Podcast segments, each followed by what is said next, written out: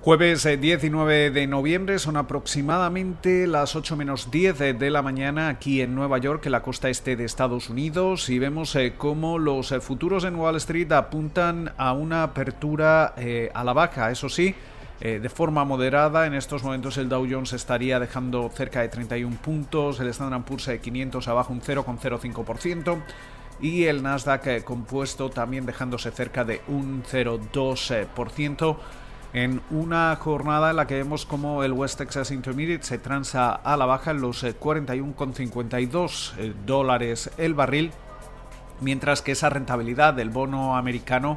a 10 años se sitúa en el 0,86%. Una jornada que también eh, comienza con esa cifra trágica de más de 250.000 muertes provocadas por el coronavirus aquí en Estados Unidos en un momento en el que seguimos eh, viendo cómo el número de infecciones sigue manteniéndose en eh, niveles récord, eh, mientras que muchos estadounidenses también se están preparando para viajar durante la próxima semana debido a la festividad de acción de gracias. Las autoridades están intentando limitar el movimiento dentro del país a través de, sus recomendaciones, eh, pero obviamente eh, parece que esto podría pesar en los mercados. Eso sí, seguimos viendo eh, buenas noticias de cara a las distintas vacunas que están en, marcha. Comenzábamos la semana con esos resultados de la vacuna de Moderna también hemos eh, conocido cómo Pfizer y BioNTech eh, determinaban que la eficacia de, su vacuna era aún mayor, un 95%, y podrían eh, presentar esa aprobación de emergencia tan pronto como esta misma semana. Y por su parte también hemos visto cómo la, la, vacuna que está elaborando la Universidad de Oxford y AstraZeneca eh, parece que está eh, teniendo una respuesta bastante fuerte de inmunidad entre eh, los adultos que estarían más expuestos o serían los más vulnerables a la, a la enfermedad. con lo cual, ante esta situación, también hay que tener en cuenta el efecto que esto podría tener en esa recuperación económica, especialmente aquí en Estados Unidos, donde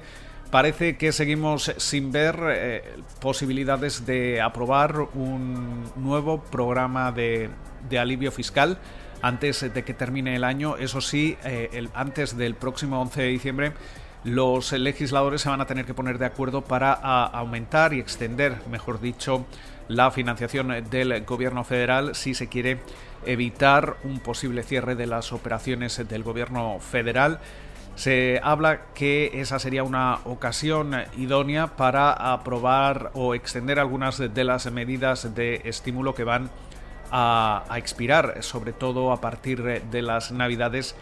y de cara al, fin de año, eh, especialmente las, algunas de las ayudas eh, por desempleo, también las medidas que evitan eh, desahucios, que permiten la congelación de hipotecas, muchas medidas que sobre todo han estado avalando al consumidor de Estados Unidos. antes de comenzar la, la jornada, hemos conocido también los resultados de Macy's, que en estos momentos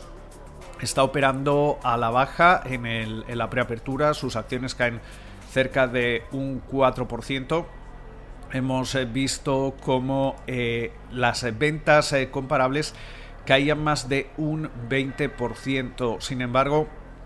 hemos visto también cómo del lado de los beneficios estos quedaban en una pérdida de 19 centavos de, dólar frente a los, la pérdida de 79 centavos de dólar que esperaba el consenso del mercado. También los ingresos quedaban ligeramente por encima de las expectativas al situarse los 3.990 millones de, dólares, pero como comentábamos, esa caída en las ventas eh, comparables eh, de más del 20%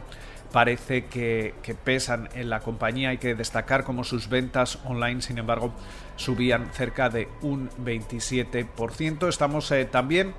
a la, a la, espera de conocer esas eh, peticiones semanales de subsidio por eh, desempleo.